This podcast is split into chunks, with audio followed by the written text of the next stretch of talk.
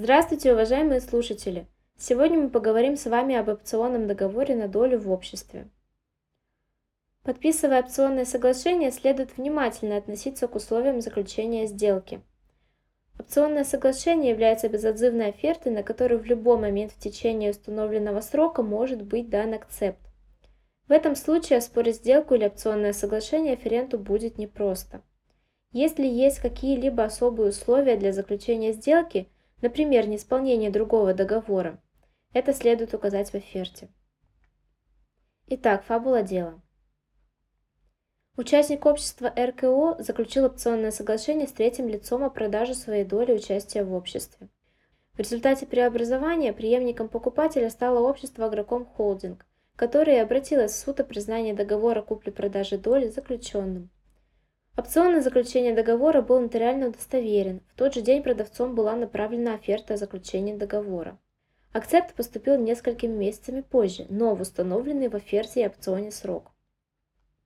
Продавец уклонялся от заключения договора купли-продажи в форме единого документа, подписанного сторонами, как то было предписано опционным соглашением. Однако суд не усмотрел нарушение установленного порядка продажи доли. Был получен отказ второго участника от преимущественного права покупки естественно, правильно надлежащим образом оформленный акцепт. Суд первой инстанции отказал в удовлетворении требований истца, а также встречного требования ответчика о признании соглашения о предоставлении опциона недействительным. Суд апелляционной же инстанции удовлетворил исковые требования. Судебный акт – это постановление 15-го арбитражного апелляционного суда от 12 апреля 2019 года по делу номер А53 284 36 дробь 2016. Итак, рассмотрим основные выводы суда. Оферта связывает оферента с того момента, как адресат получил оферту.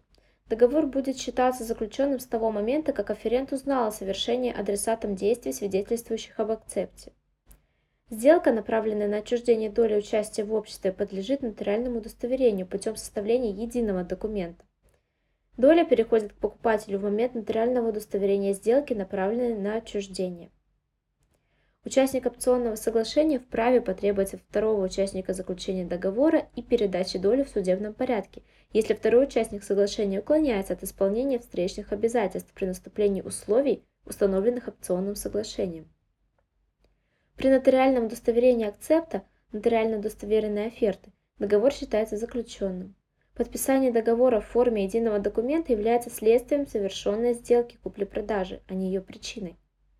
Встречные исковые требования о признании недействительным соглашения о предоставлении опциона не подлежат удовлетворению в связи с тем, что предметом спора является не понуждение ответчика к заключению договора, а признание его заключенным ввиду совершения сторонами всех необходимых действий для заключения договора.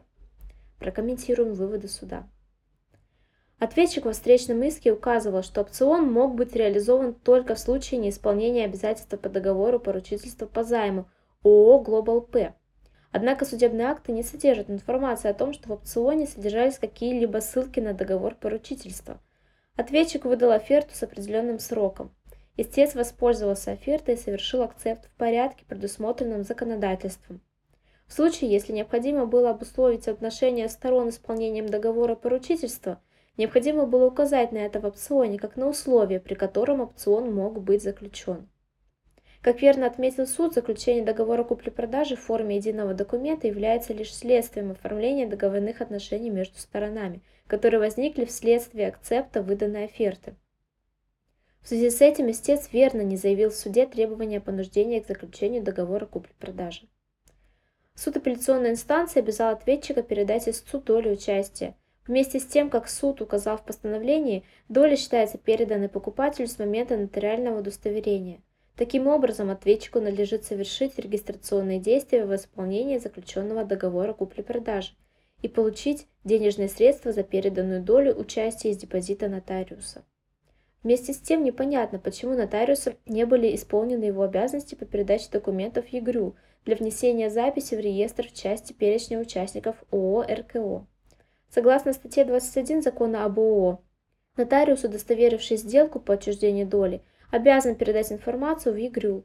Так как договор был заключен с момента удостоверения акцепта и доля считается переданной с этого же момента, Было бы логично, что в ЕГРЮЛ уже появилась запись о том, что ответчик более не является участником общества. На этом все. Спасибо за внимание и всего вам самого доброго.